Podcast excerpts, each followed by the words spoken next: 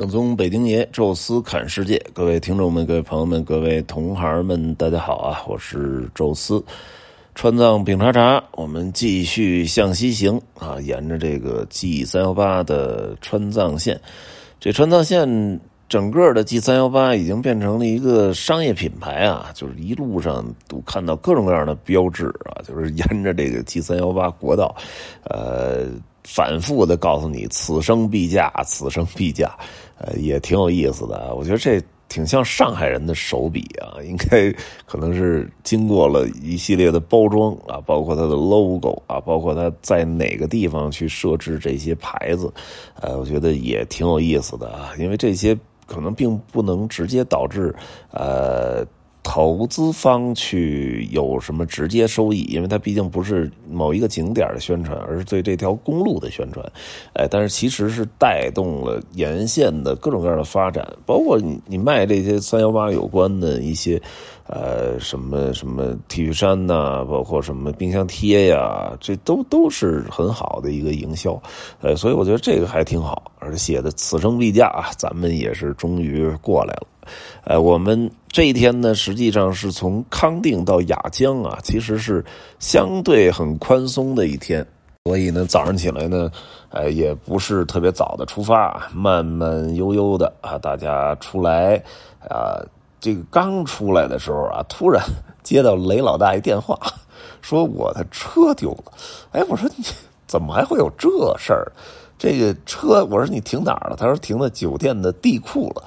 哎，停酒店地库，我说丢了，哎，我当时就觉得特奇怪啊。我说要偷车的，这路边就是你肉眼可见的有一堆的这个霸道，还有陆巡，他们没事往酒店地库去偷，这这。这风险多大？街边它不一定有什么监控，开了就走了。您这跑酒店地下肯定有监控啊，出来在街边监控就都连上了，所以我觉得这不太可能。所以我给我的第一感就是他肯定是看错楼层了，可能有两层那个呃停车就没注意。而童老那边已经开始想这怎么报案，然后怎么去搞辆什么新车。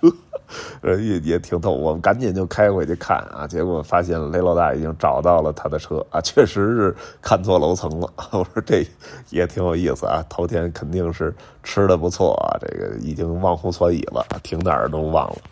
不过这是一个小波折，无所谓啊，但是后边其实又经历了一个大波折，这后边咱们再说。呃，实际当时呢是上午是走一个折多山。啊，路上其实有好几个观景台啊，什么雪峰观景台啊，什么呃什么山路什么的观景台，然后还有一个折多山口观景台。呃，那天呢，就是正好早晨有大雾啊，当时那蓝保罗到那个观景台。大大大早上起来开过去啊，去直播去，啥也看不见，全是 云雾缭绕。哎，结果当我们到的时候呢，虽然也还有雾啊，但是已经能看见蓝天了啊，然后能够可以预见的，就是这个雾会在上午就会散去。哎，所以当我们真正开到折多山口的时候，发现，哎呀，天太好了，又是一个蓝天白云啊，这看就特别爽。而且折多山口这儿呢，其实。建的还真的挺好的啊！我觉得唯一的缺点就是这个，呃，停车场有点小啊。因为我们现在是十月中旬了啊，已经不是十一国庆啊或者暑期啊。理论上说，这种自驾车的数量是。减少了很多的，但是依然，当我们到山口的时候，左右两个停车场都是停满了，完全就进不去啊，所以只能是等着啊，在那通道里等着啊，然后大家有下去的可以爬一爬山啊，因为他还要再往上爬到一个巨大那个呃这个这个高点上啊去拍照，呃，那个也是挺挑战体力的啊，因为折多山口也超过四千了啊，四千好像二还是四千三。所以早上起来就来了一个这个体力上的一个上冲啊，但是还好啊，大家速度都很慢，控制的这个自己的这个状态啊，就是来对抗高反啊，这也是呃都说明是非常有经验的人，而且让我觉得还挺不错的，就是折多山这个服务区的建筑还特别的有意思啊，有点像扎哈哈迪德那种感觉，就是都是角，呃，也像。这个像挪威的一些地方，尤其像精灵小路的那个休息区，就确实很有那种现代建筑那种风范啊，一个大锐角的那么一个建筑，而且跟周围的这个景色什么的还挺和谐。呃，外边其实挺好看啊，它里边确实差点装修什么都没做好，摆几个小摊儿卖什么这个酥油茶，卖点什么吃的啊，但是有厕所啊，这也也是挺不错的。哎，完了，外边的这个景色也挺好啊，在那儿等于是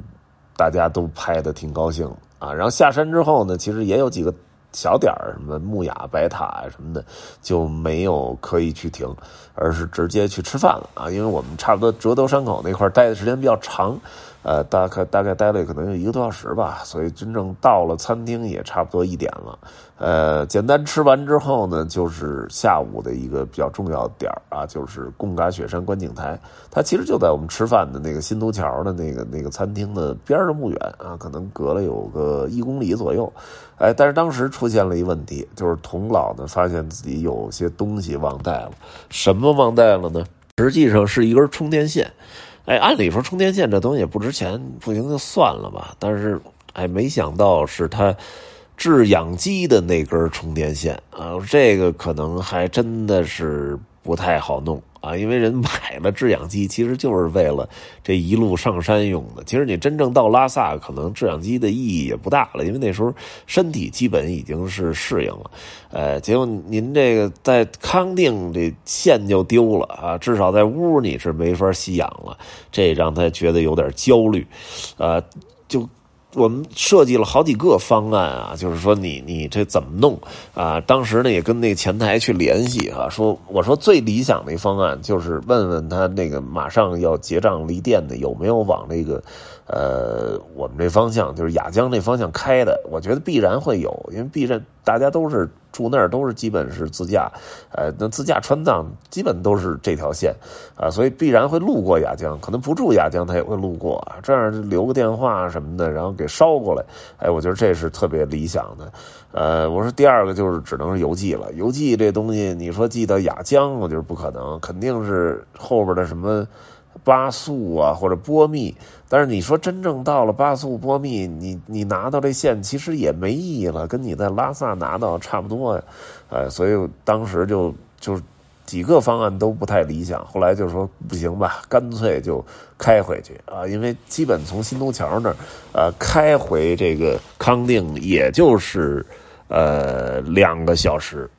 然后你再折回来，中间其实也不用再停车了啊，这个因为。我们从那个新都桥开到雅江就是一个小时出头，哎，所以整体来讲，它就是开五小时车啊，基本还是能够。这个身体能够承受的，而且不是他一个人开，所以后来就我说我跟他去吧。后来一想说这边酒店万一有点什么问题也不好弄，啊，干脆就让我们这回工作组人多啊，让这个呃蓝保罗哈后边我们会专门聊到他，呃，让他呢跟童老回去了，剩下我们呢就挤到别的车上，因为毕竟这个贡嘎雪山就简单的看一看，因为它离得也近，然后从贡嘎雪山观景台开到雅江也只有一个。个多小时的车程啊，比较近啊，所以在这种情况下就没必要说都跟着回康定了啊，这是车多的一个好处吧。打雪山观景台啊，其实还是。挺值得看的，但是挺耗体力的啊！我们那时候上的时候，哎呀，就是他们有骑那马的，但是骑马其实也没少多少段我们大概有个十来分钟吧，二十分钟啊，基本就上到了就是骑马那个终点。呃，当时我还犹豫骑不骑马，我当时主要犹豫是俩事儿，是贵倒不贵啊，这个六十块钱。呃，当时我就说，第一个呢是。我还真想爬一爬，去适应一下这个高原。呃，你就这儿骑马了，那后边就是还是得走啊。所以现在能够适应，整个身体调整过来是一个好事儿啊。第二个呢，就是我。我我觉得我这体重啊，马到时候劈了，呃，我说您，我还专门问了一下，你是不是按斤收费？我这重量跟女的肯定不一个价他说没，都一个价哎，我这正犹豫呢，忽然一抬头，前面下来俩人，其中有一个人还拄着拐，哎呀，我说这这这一下就把我刺激了。关键是那双拐啊，就是就是那那个大家看到那什么脚骨折了那种架的那腋下那腋拐，我说这这这都下来了。我 我还问了，一会儿哥们儿，您这脚怎么了？他说就是之前骨折了，还没好呢，所以就架着拐就爬上去。我说一架拐都爬上去，我这样还骑马上去，这这是说不过去。最终还是就走上去了。其实也也可以啊，慢慢的走，聊聊天然后拍拍照啊，也就挺快的就上去了。而且上去之后啊，非常惊讶，那个雪山。成一个等腰三角形，呃，这非常的规整，而且那天呢又特别的这个晴朗啊，这个透光度也好，就是你眼睛看着就觉得特别享受，而且听这个四川的朋友说啊，这个贡嘎雪山想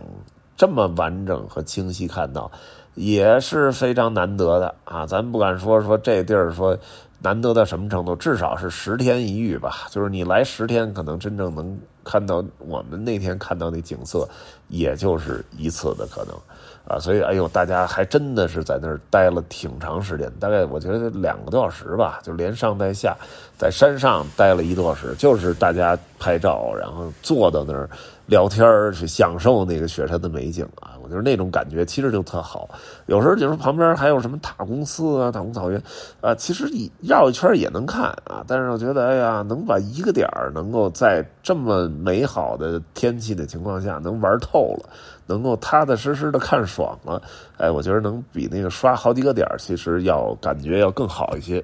我们再待啊，也差不多就待到。三点多快四点的时候就走了啊，因为确实也也再待不下去了啊。问了一下那日照金山啊，就是夕阳得到六点的啊，真是在他那儿坐俩小时真是不行了，哎，所以带着大部队我们就回酒店了啊。结果童老呢，基本在我们到酒店的时候，他又折回到新都桥了，所以我当时就跟他说：“我说你们一定要上去，因为你们的时间特别理想啊，就是他们到新都桥那儿五点半。”哎，然后弄了两两匹马，就一路就上去，呃，这个又看的日照金山啊，所以拍出来照片啊什么的，比我们那又好了一个层次啊，因为它有金光嘛，确实特别好。呃，好像还遇到了一点小摩擦啊，因为我们坐那个马上去的时候问的价格是六十，呃，但是当他们到了的时候呢，一一下就涨到了一百。啊，然后他他还说我们这前面的什么朋友什么的说的是六十，也不知道那那个当地的那个骑马的牧民是不信还是怎么着？说你你你你你这么说的话，我就收你一百二，还特别横，啊！然后后来其实多聊了两句呢，是明白什么意思了，就是说我们上的时候属于中午，本身就没什么人，哎，所以六十六六十了啊，但是。这时候不是属于日落那个时间点嘛？就是他们的活也多，而且可能也是他们最挣钱的时段啊，所以分时段收钱，其实也说得过去啊。但是这边呢也觉得，就是前面都听了六十这数了，你你再收我一百一百二的，有点不爽啊。所以后来就砍价啊，砍到了说是一百四俩人，相当于七十块钱一人。最后有一个人就接了啊，接了说那行，结果走到了半路上。这个人又反悔了，说你必须得给我一百二，否则我不带你上去。哎，这就其实就没劲了。你说前面你说你分时段收费啊，说六十块钱啊是白天的价晚上看夕阳您马驮上去是一百二，这个我们都能理解。我们砍价是我们的事儿。砍不下来，哎，我们走走着上去，或者干脆不看了，这都可以。我们砍下来了，你说的多少钱，那就应该是多少钱，这是最基本的一个契约精神，啊。但是你你你拉着到半路上，你说必须得给我一一一一百二啊，否则不拉你上去，这就有点。没劲了，当时童老就飙了啊，说你你这样，我就是给你原数，你给我送上去，要不呢你就给我折返送下去啊，就当我没做啊。所以当时他也不干了，然后叫上来好几个人，然后就围着他们啊，还有给他拍照的、录像的啊。我说，哎，我说什么意思？你属于违约啊，你属于 这个这个撕毁了刚才的这承诺，你还拍照。后来童老也把那个。照这个手机打出来也拍他们，这一拍可能就有点含糊了，因为毕竟旁边的蓝保罗也十几万粉丝大 V，这再做个直播，你这口碑就全毁了啊！因为那地儿也就是个私人的，大家来了要都躲着你，那就更更更没生意了啊！所以他们突然就服软了啊，最后就给送上去了，然后还要求把这个呃视频给删了，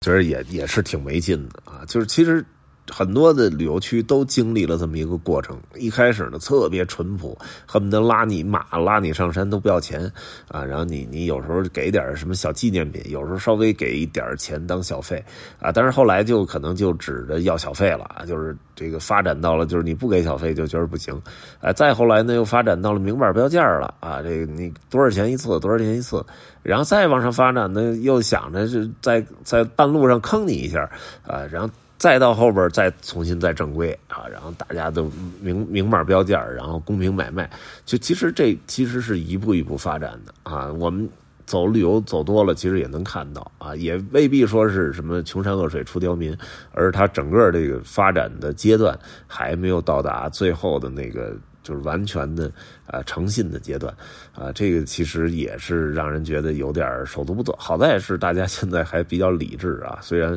有了点冲突，最终还能够比较。平安的解决啊，我觉得也也算是一好事啊。最终他们也看到了美丽的日照金山啊，然后贡嘎雪山，这就就就挺好了。多说一句啊，贡嘎雪山是蜀山之王，也就是整个四川境内的呃最高峰，七五五六啊，七千多米的大雪山啊，而且是一个等腰三角形，非常的漂亮。我记得那时候看到那个罗红摄影展里，就是专门有一个。一个主题就是贡嘎雪山，呃，也是从他那个直升机那找，就当然就更美了啊。呃，贡呢是是这个冰川的意思，嘎是白色啊，这是藏语啊，所以就是白色冰川啊。其实跟那个万宝龙那蒙布朗啊，勃朗峰是一个意思，就是白色在白色山峰啊，那么一个意思，呃。它也是特别难攀登啊，就是什么珠穆朗玛峰，其实上去很多人了。乔戈里峰啊，虽然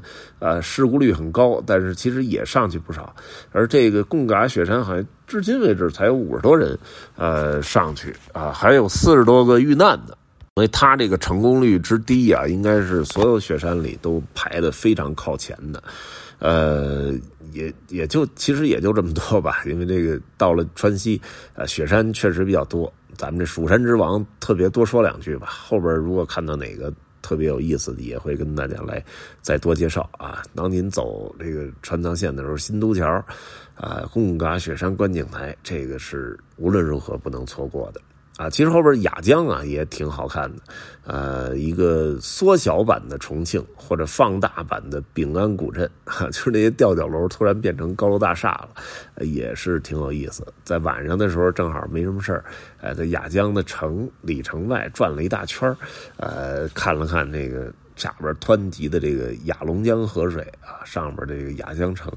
呃，也是挺有意思啊。这个边境的也不能说边境吧，就是山区小城，哎，同样有山区小城的味道啊。可能是传说中的十八线的县城，哎，但是整整整个城市的面貌非常的舒服，而且也在高速发展，呃，环境也非常好啊。所以逛了逛也也是觉得还挺有意思的。好了，这期呢就把这个我们整个从康定啊这一天到雅江的行程，跟大家来流水账似的聊一聊啊。然后后边呢，我们当然要从雅江继续向西啊，经过理塘到达巴塘啊。这一期呢，到时候我们放在下期来跟大家来聊吧。这一期就说到这儿啊，感谢各位收听，咱们下期再见。